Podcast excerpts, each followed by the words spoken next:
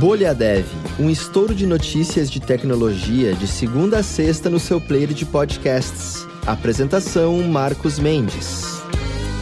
Olá, seja muito bem-vindo, muito bem-vinda ao Bolha Dev de hoje, quarta-feira, 27 de julho de 2022, aniversário de 61 anos da, do lançamento da revolucionária Selectric, a máquina de escrever da IBM.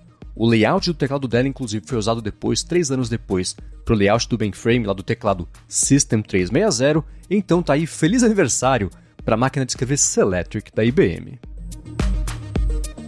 Bom, começando aqui o episódio falando sobre o Google, eles lançaram a versão deles, tipo aquele GitHub Copilot, que faz lá, você fala em texto plano mesmo que você quer que ele faça de programação para um, sei lá, um código de um formulário, por exemplo. O GitHub cospe lá o código programado, e agora tem uma coisa parecida do Google. Esse modelo do Google ele é até relativamente pequeno, com 500 milhões de parâmetros só, treinados em oito linguagens que são C++, Java, Python, Go, TypeScript, Proto, Kotlin e Dart, e eles reduziram lá bastante a carga de trabalho de programadores.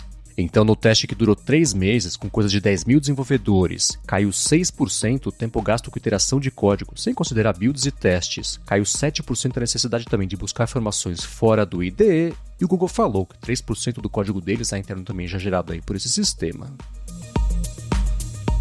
Bom, e lá no Facebook, o Zuckerberg falou que ele acredita que a Meta e a Apple vão travar uma batalha filosófica na construção do metaverso. Isso pintou no áudio vazado lá do Mark Zuckerberg. Nesse áudio ele comenta com os funcionários como essas duas empresas vão determinar o futuro da internet e a Meta se posicionando como alternativa aberta e financeiramente acessível para o ecossistema fechado de hardware da Apple. O Zuckerberg comparou essa estratégia inclusive com o domínio do Windows no mercado de PCs e agora é esperar para ver se isso aí vai poder ser replicado mesmo de estratégia para o metaverso.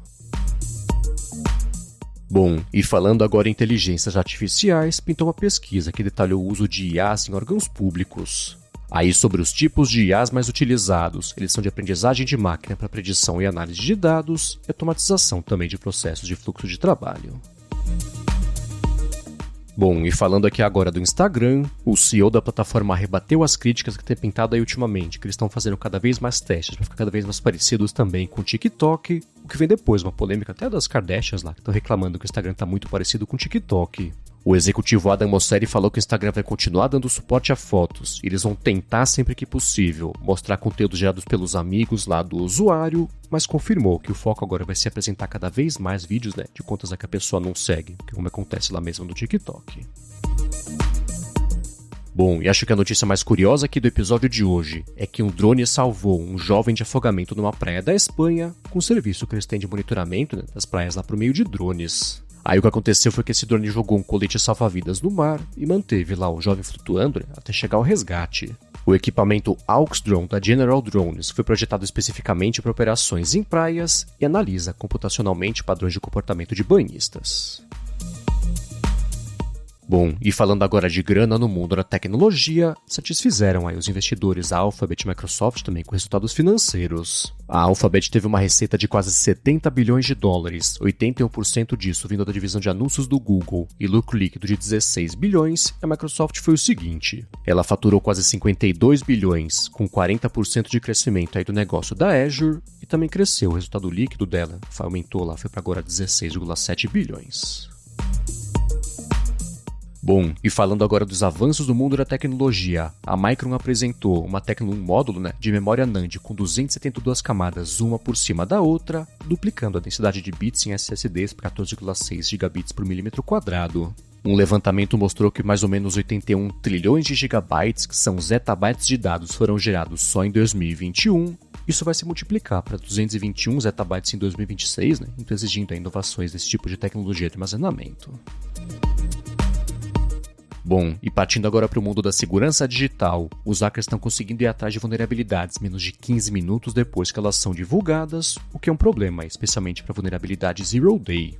Então, o que os agentes maliciosos estão fazendo é monitorar constantemente anúncios de vulnerabilidades que permitem acesso inicial a redes corporativas, varrendo a internet em busca de endpoints expostos aí que possam ser vendidos na Dark Web. Então, poucas horas depois do anúncio, né, as primeiras tentativas de exploração já podem ser observadas. Aí uma ideia de solução para isso poderia ser, por exemplo, expor servidores à internet só por meio de VPNs, outros gateways também de segurança, restringindo o acesso e risco também de ataques, dando tempo adicional para administradores de sistema corrigirem lá os problemas de segurança. Bom, e para encerrar aqui o episódio de hoje, deixa eu comentar que está em pré-lançamento na Alura a formação em SRE, que é Site Reliability Engineering, ou Engenharia de Confiabilidade de Site que eles fizeram, inclusive em parceria com o Itaú. Com essa formação, você vai aprender a deixar os sistemas mais escaláveis, confiáveis e eficientes, com essa engenharia de confiabilidade de sites que teve origem lá no Google. Aí o fato dessa formação estar tá em pré-lançamento quer dizer que você pode fazer os primeiros cursos já que tem disponíveis lá para essa formação. Eles vão seguir em frente aí depois do feedback do pessoal depois do curso, né? Também lá no Discord. Então, para dar mais piada nessa formação em SRE, você pode passar aqui na descrição do episódio ou procurar por ela no índice de formações também no site da Alura. Muito bem, vamos encerrando aqui o Boredev de hoje, quarta-feira, 27 de... Chegou no meio da semana já, ó, que beleza. 27 de julho de 2022 e eu quero agradecer a todo mundo que segue deixando reviews, avaliações, recomendações do podcast para os amigos, lá no Twitter também, galera interagindo já com a hashtag Boredev e eu quero convidar você a, se você quiser também, interagir direto com a Alura no arroba Alura Online no Twitter e com a gente aqui no podcast no arroba P-O-D, BolhaDevPod. Eu tô de olho no Twitter também, no MVSementes, que é meu Twitter pessoal, para poder interagir com vocês e deixar aqui o programa cada vez mais bacana. Então a gente conta com vocês para poder deixar o Boreadev mais útil para todo mundo que quer se informar sobre inovação, sobre tecnologia e, claro, sobre desenvolvimento. O Boreadev volta amanhã. Até lá!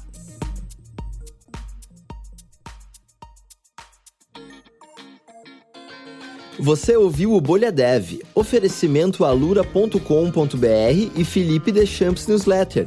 Inscreva-se em felipedechamps.com.br barra newsletter.